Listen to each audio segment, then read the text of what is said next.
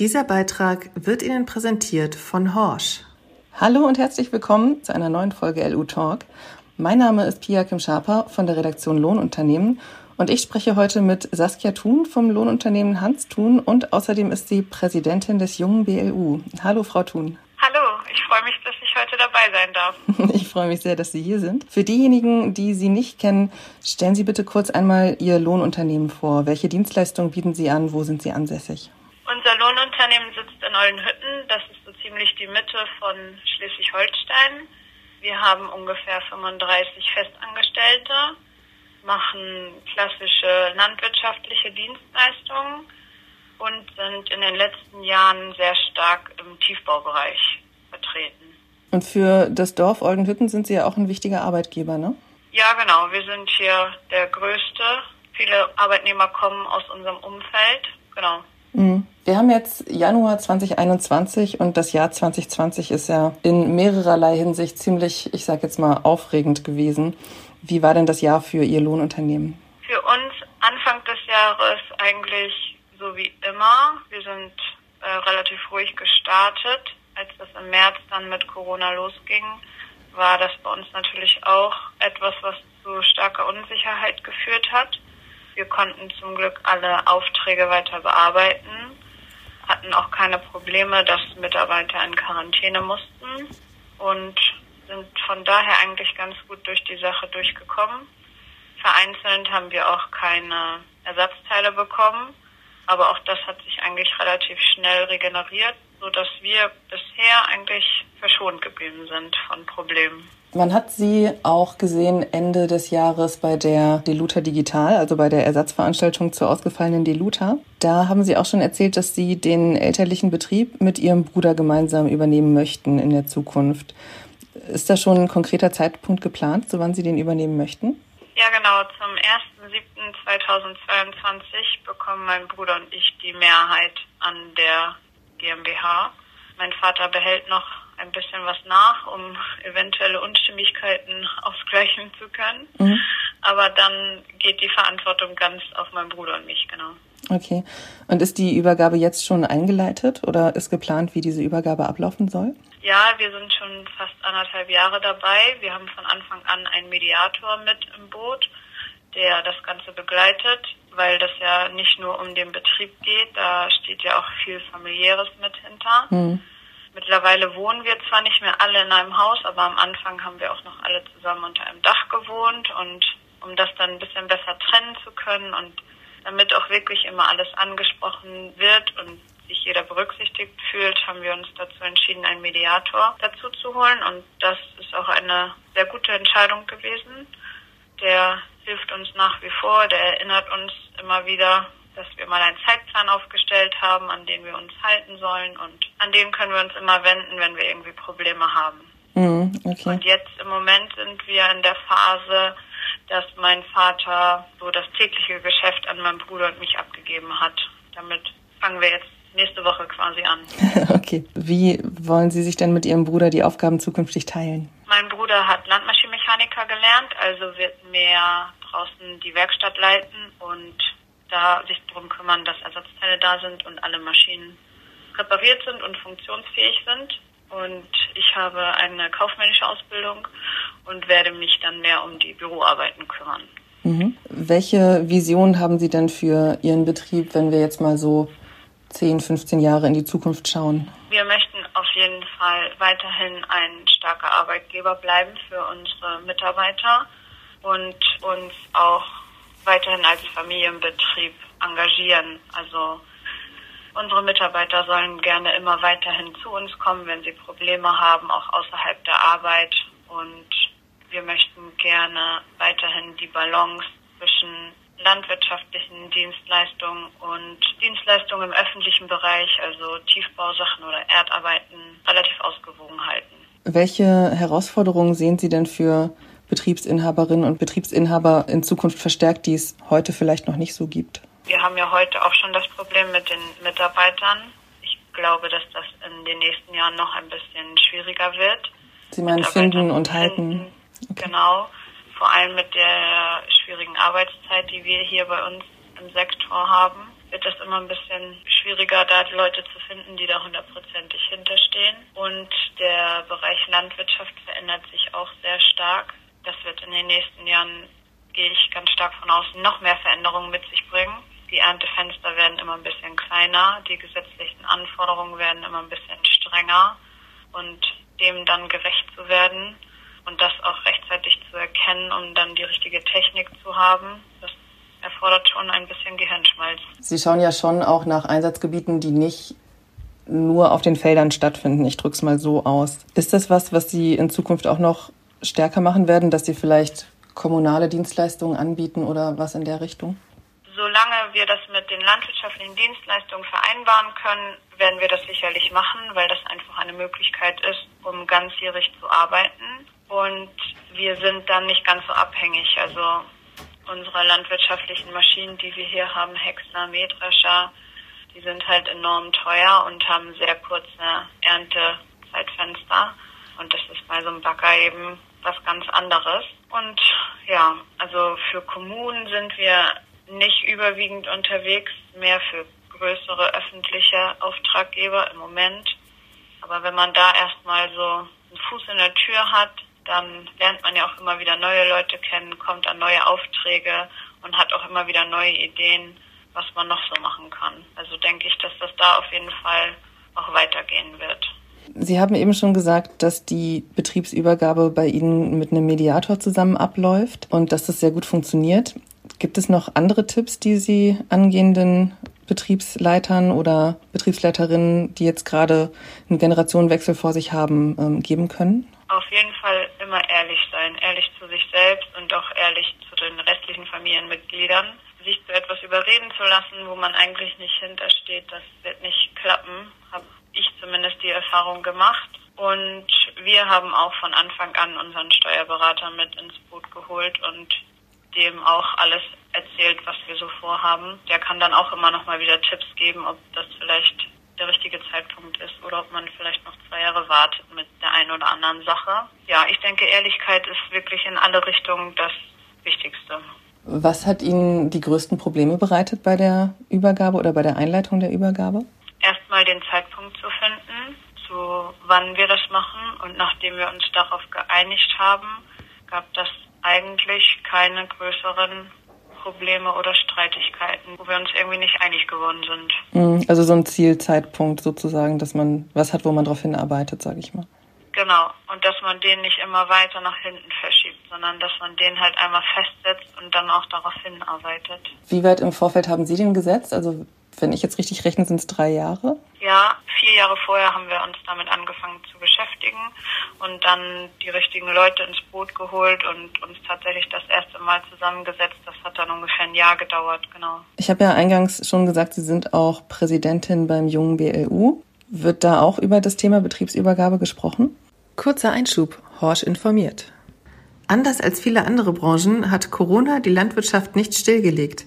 Ganz im Gegenteil, die Wertschätzung für unsere heimischen Erzeugnisse ist in der Bevölkerung sogar gestiegen. Damit Sie als Lohnunternehmen oder Landwirt weiter Ihr Bestes geben können, hat Horsch auch in 2020 wieder viele Neuheiten präsentiert. In der Bodenbearbeitung, der mechanischen Bestandspflege, dem traditionellen Pflanzenschutz und vor allem auch in der Einzelkornseetechnik. Einen Ausblick auf die Neuerungen für 2021 bekommen Sie bei der großen Online-Veranstaltung Horsch Live. Mehr Infos dazu erhalten Sie bald auf www.horsch.com. Mit Live-Vorträgen, Diskussionen, Schulungen und politischen Diskussionen das erste Highlight des neuen Jahres. Ja, tatsächlich, als ich angefangen habe, noch gar nicht so viel. Mhm. Da waren wir auch sehr viele, sehr junge Leute. Mittlerweile wird das doch immer mehr und immer mehr Leute aus dem jungen BLU sind auch tatsächlich schon Betriebsinhaber. Wir haben auch schon einige Seminare zu diesen Themen angeboten. Da das aber einfach immer so individuell ist, können wir diese Seminare halt nur grundlegende Dinge vermitteln und alles Spezielle, da muss sich der Betrieb dann halt einfach alleine drum kümmern. Aber es ist schon immer sehr interessant, wenn wir zusammenkommen, von den Erfahrungen anderer zu sprechen. Es sind doch welche dabei, die das elterliche Lohnunternehmen verlassen haben, weil die sich eben nicht einig geworden sind bei der Betriebsübergabe und jetzt woanders arbeiten. Bei anderen ist es so, dass da vielleicht auch mal ein Elternteil verstorben ist und die schon ganz früh in die Verantwortung genommen wurden. Und so hat halt jeder irgendwie andere Erfahrungen gemacht und ja, darüber können wir uns austauschen und das ist eigentlich immer sehr von Vorteil. Wie ist so die Resonanz? Also nehmen da auch tatsächlich viele teil, wenn Sie so ein Seminar anbieten? Diese Seminare sind tatsächlich immer recht ausgebucht. Also wir anstalten die ja nicht mit wer weiß wie vielen Leuten, mhm. weil diese Themen ja doch sehr intensiv behandelt werden und wenn da 30 Leute sitzen, geht das ja nicht. Aber so für 12 bis 15 Leute machen wir sowas eigentlich. Und die sind dann auf jeden Fall auch dabei, so dass wir dann auch oftmals Nachfolgeseminare veranstalten können, weil die Nachfrage so hoch ist. Sie haben gerade gesagt, dass die Unternehmen sehr unterschiedlich an das Thema rangehen. Welche Möglichkeiten haben Sie denn noch so mitbekommen, außer eben, dass man sagt, ich hole mir einen Mediator oder jemanden dazu, der mich berät? Also einige Lohnunternehmen, die noch Landwirtschaft nebenbei haben, machen das mit dem Bauernverband zusammen.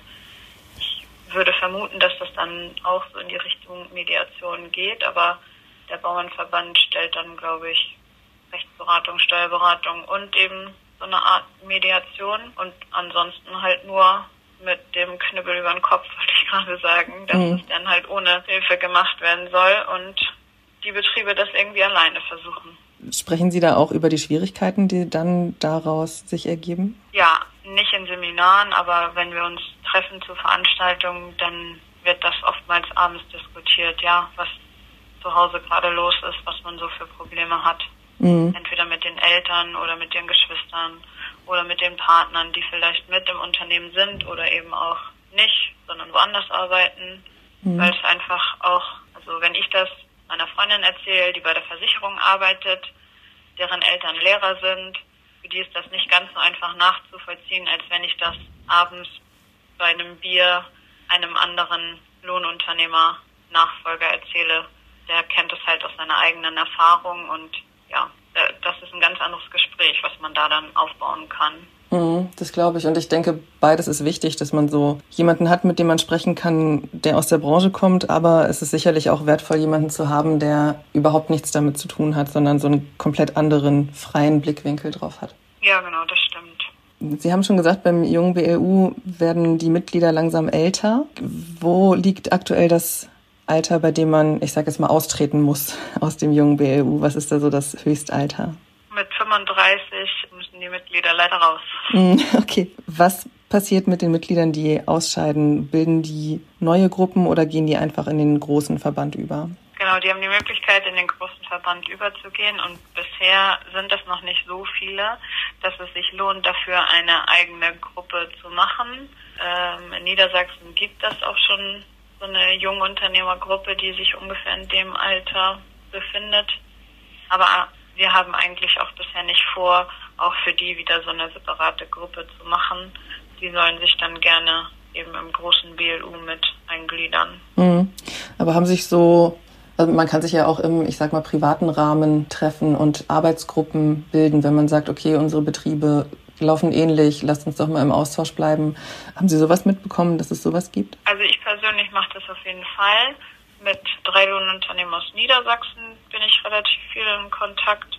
Einfach mal darüber zu sprechen, was bei denen gerade los ist, was die für Möglichkeiten entdeckt haben und was bei uns los ist. So im dichteren Umfeld habe ich das bisher ehrlich gesagt noch nicht versucht, weil da ja auch oftmals eben der Konkurrenzgedanke da ist. Mhm. Und also nicht unbedingt von meiner Seite, aber manchmal von der anderen Seite und deswegen, und weil das menschlich passt mit den Unternehmern aus Niedersachsen, stehe ich mit denen in Kontakt und wir haben auch WhatsApp-Gruppen, aus denen kriege ich das dann auch mit, dass sich einige eben auch außerhalb der Veranstaltung vom jungen BLU austauschen und sich über die Kontakte, die sie da geknüpft haben, freuen. Nee, ich kenne das auch so aus dem Bereich Landwirtschaft, dass man da eher guckt, wer ist weit genug von mir weg, um nicht Mitbewerber zu sein. Und mit denen, aus meiner Erfahrung, funktioniert das am besten. Tatsächlich auch langfristig dann. Ja, genau. Die, die Luta ist ja nun leider ins Digitale umgezogen, ausgefallen will ich es jetzt mal nicht nennen. Und Die Deluta war ja für den jungen BLU auch immer so ein Punkt, wo man neue Mitglieder werben konnte. Wie ist die Situation momentan? Bekommen Sie trotz ausgefallener Deluta viele Anfragen, also viele Mitgliedsbewerbungen, sage ich mal? Also wie viele das letztes Jahr tatsächlich waren, weiß ich nicht aus dem Kopf, aber die Deluta ist nicht der Hauptpunkt. Also auf der Deluta kommen zwei Leute und informieren sich. Mhm. Überwiegend aber ehrlich gesagt die Eltern für die Kinder. die Kinder kommen nicht unbedingt direkt zu uns.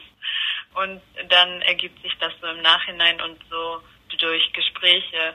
Oftmals ist die Hemmschwelle leider, dass die jungen Menschen Angst haben, alleine zu so einer Veranstaltung zu kommen um uns mal kennenzulernen. Und deswegen haben wir, glaube ich, vor zwei Jahren angefangen damit, dass die auch gerne zu zweit kommen können. Mhm. Und einfach eine Veranstaltung zu besuchen, damit sie dann sehen, was wir für ein netter Haufen sind und dass das immer sehr viel Spaß macht und dass wir auch vor neuen Leuten keine Geheimnisse haben und die genauso schnell mit einschließen wie alle anderen. Und darüber gewinnen wir eigentlich die meisten Mitglieder. Mhm. Was bietet der junge BLU so an für die Mitglieder? Alle Dienstleistungen, die der Verband hat, stehen den jungen BLU-Mitgliedern auch zur Verfügung. Also sprich Rechtsberatung in einem gewissen Teil, dann muss die ja bezahlt werden. Aber das ist ja bei allen so, also auch bei den BLU-Mitgliedern. Dann haben wir kostenfreie Seminare, die LO aktuell bekommen die und die haben auch die Möglichkeit, die Zeitschrift Lohnunternehmen vergünstigt zu bekommen. Und wir bieten einen Jungunternehmertag an. Da steht dann eben der Spaß im Vordergrund. Da gucken wir uns meistens auch irgendwas innerhalb der Branche an, aber meistens geht es eigentlich nur um irgendwie ein bisschen Bewegung und Leute kennenlernen. Genau, das sind so die hauptsächlichen Sachen. Und mhm. wenn Messen sind, dann sind wir eigentlich auch immer mit auf den Ständen vertreten und machen Messedienst und das dürfen dann unsere Mitglieder halt auch machen. Das muss nicht immer nur der Vorstand machen. Wie funktioniert momentan der Austausch oder wie hat er im vergangenen Jahr funktioniert, als es nicht möglich war, große Treffen abzuhalten? Über den Vorstand auf jeden Fall WhatsApp-Gruppen und Telefonkonferenzen haben wir gehalten. Und Torben Diersen ist ja der Ansprechpartner vom BLU-Verband der ist auch sehr aktiv und äh, telefoniert auch hinter einigen hinterher und fragt mal, wie da so die Lage ist und was da aktuell so anliegt. Und haben Sie auch die Seminare, die Sie, von denen Sie vorher sprachen, dass die angeboten wurden, sind die auch online angeboten worden? Nein, das wollen wir auch nicht so gerne machen, weil es uns wichtig ist, dass die Leute sich treffen und die Möglichkeit haben, in der Mittagspause oder eben abends, wir machen ja auch viel mit Übernachtung, dann sich auszutauschen. Also bei uns soll das bei den Seminaren nicht nur rein um das Fachliche gehen, sondern eben auch, dass ja, unsere Mitglieder die Möglichkeit haben zu hören, was bei den anderen so los ist. Und dann hoffen wir mal, dass es bald wieder in die Bahnen läuft, dass man zu dem regulären zurückkehren kann, dass diese Treffen auch mit Abendveranstaltungen und allem drum und dran wieder in der Form möglich sein werden.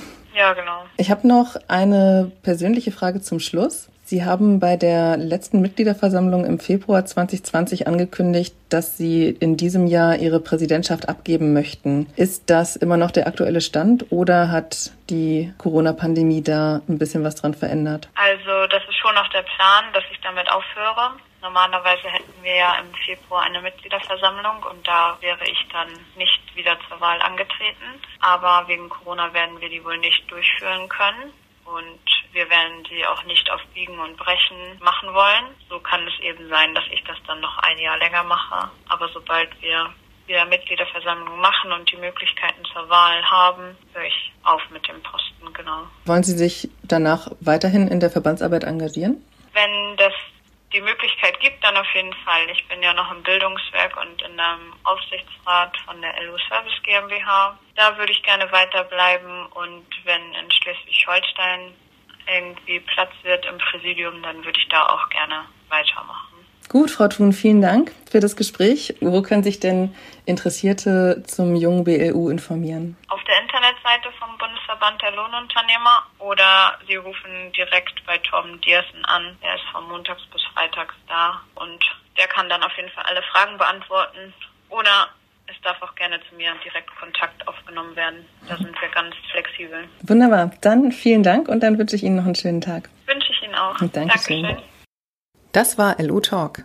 Wenn Sie mehr über die Welt der Lohnunternehmen erfahren möchten, bestellen Sie sich eine kostenlose Leseprobe oder besuchen Sie uns auf www.lu-web.de. Sie möchten die Redaktion direkt erreichen? Schreiben Sie an redaktion@beckmann-verlag.de.